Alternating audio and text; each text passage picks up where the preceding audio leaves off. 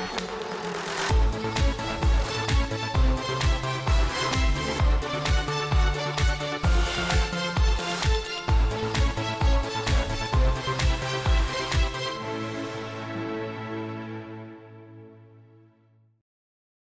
Bon, c'était il y a plus de 10 jours, entre-temps, on a eu pas mal de stats. Mais à Jackson Hole, on a eu des banquiers centraux, notamment Jérôme Powell et Christine Lagarde, euh, qui ont tenu des discours quand même plutôt, euh, plutôt fermes. Euh, et résultat, bah, les marchés commencent à anticiper de nouvelles hausses de taux de la part des deux grandes banques centrales d'ici la fin de l'année. Bonjour Véronique.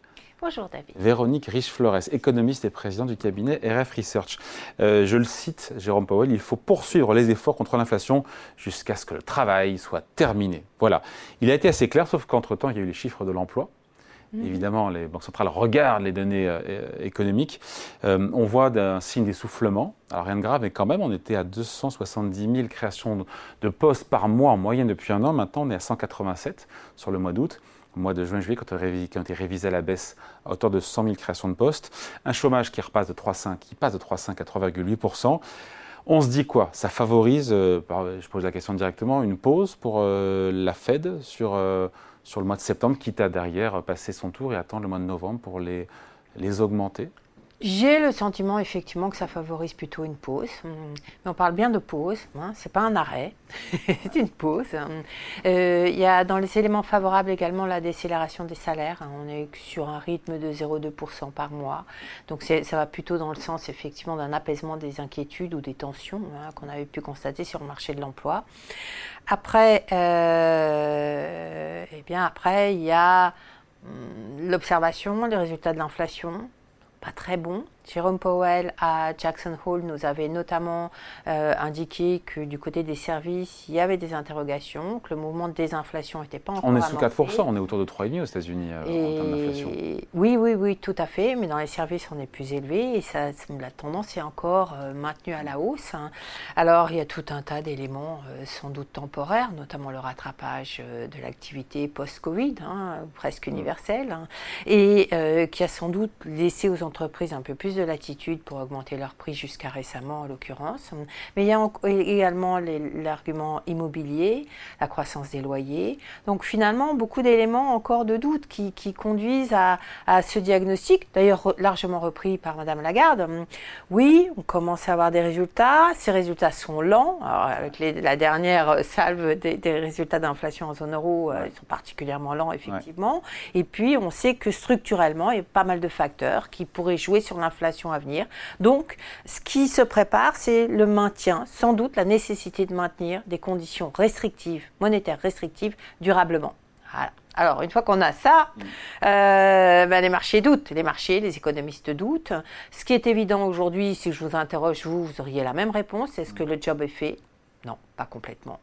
Est-ce qu'il est bien avancé? Oui, indiscutablement, notamment en Europe si on regarde du côté de l'activité, mais pas si on regarde du côté des prix.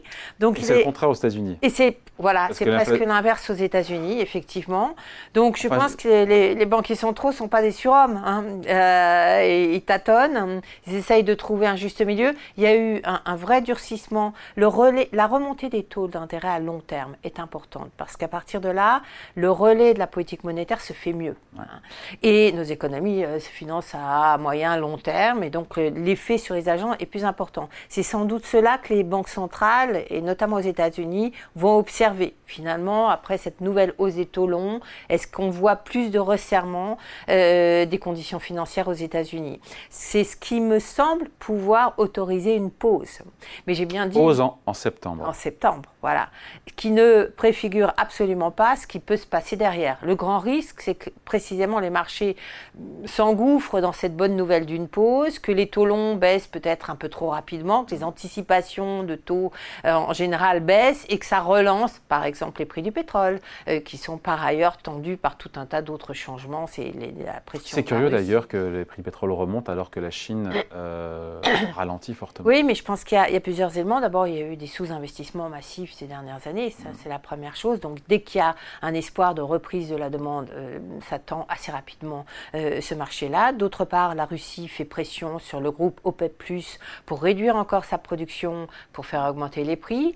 Et puis, il y a ce groupe BRICS, plus, hein, donc des nouveaux membres, effectivement, six nouveaux membres, dont euh, de nombreux grands producteurs du Moyen-Orient, avec ce sentiment qu'effectivement ces pays-là sont en train de maîtriser, de mettre la main sur le marché pétrolier mondial et que euh, ça pourrait euh, poser des problèmes d'approvisionnement sur le moyen long terme. Donc beaucoup de facteurs qui effectivement expliquent sans doute cette nervosité, du, parce qu'il y a une certaine nervosité quand même haussière sur les prix du pétrole. Et donc si on revient aux banques centrales, on ergote parce qu'au final il, il reste une ou deux hausses de taux, que ce soit Fed ou BCE, que ce soit septembre, novembre ou janvier, euh, il reste quoi Une à deux hausses maximum aujourd'hui, Sans doute, euh, sans doute. Là, là où, c'est très difficile, effectivement, pour les banquiers centraux, c'est bah, le fine-tuning à un moment du cycle où si on en met une ou deux hausses de trop, ça risque d'être catastrophique, notamment en, zone euro. Et puis, si on relâche euh, un petit peu trop tôt, parce qu'on a mal évalué les conditions en présence, hein, eh bien, eh bien, on pourrait, et je pense que c'est le risque numéro un redouté par les banquiers centraux, devoir revenir revenir à la charge courant 2024 avec de nouvelles hausses de taux. Pour en remettre une louche. Et, exactement. Donc, manifestement, la croissance américaine tient quand même. Oui. Hein. Euh, et, je pense qu'effectivement, ça empêche d'envisager que la Fed euh, ait terminé son cycle de hausse des taux. Oui, mais on est d'accord, il en reste une ou deux. Il en reste une ou deux, mais beaucoup va se jouer sur la partie longue de la courbe des taux. Hein. Et ça, c'est plus difficile. Les 10 ans américains, on est, on est à 4,30 sur les euh, On est redescendu à 4,20. Hein, on est monté à 4,30 euh, cet été. Euh, sur, et, ça, c'est très important, par exemple, pour les prix du euh, les crédits immobiliers, hein, qui étaient montés à 7,50, plus de 7,50 aux États-Unis à 30 ans. Taux fixe, ça commence à mordre. Là, on le sait, hein, beaucoup plus largement. Si ça reflue, on peut peut-être avoir une nouvelle vague, bon, une espèce de résilience immobilière qui entretienne finalement cette situation de tension possible sur les, les loyers. Donc oui, on a incontestablement, c'est ce que vous dites, hein, l'impression que le plus gros est fait. Hein. Mm. Mais, euh, mais derrière, euh, ben, finalement, beaucoup, beaucoup d'incertitudes encore. Alors si la Chine, par hasard, revenait euh, dans la boucle de la croissance, incontestablement, il y mm. aurait sans doute des besoins de remonter davantage. Voilà où on en est. Beaucoup, beaucoup d'incertitudes. Avec une BCE, a priori, si on a bien compris quand même, qui devrait augmenter ses taux au mois de a priori, euh, oui, notamment. Elle ne s'est pas engagée, euh, Christine Lagarde, mais on sent quand même qu'il y a. Elle ne s'est pas engagée sur le plan conjoncturel. Il y a des tas de raisons qui devraient l'inciter à, bah, marquer une pause.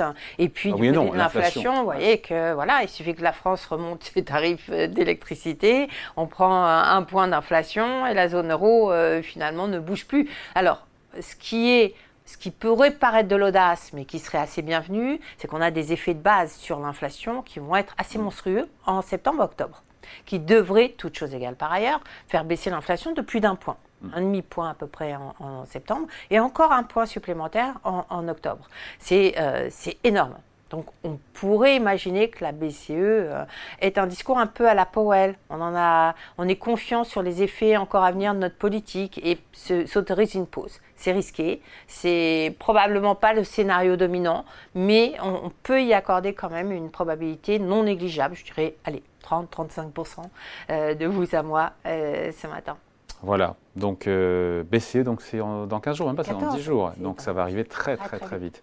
on en reparlera. Merci beaucoup en tout cas. Merci David. Explication point de vue signée Véronique Rich-Flores, économiste, présidente du cabinet RF Research. Merci beaucoup. Merci.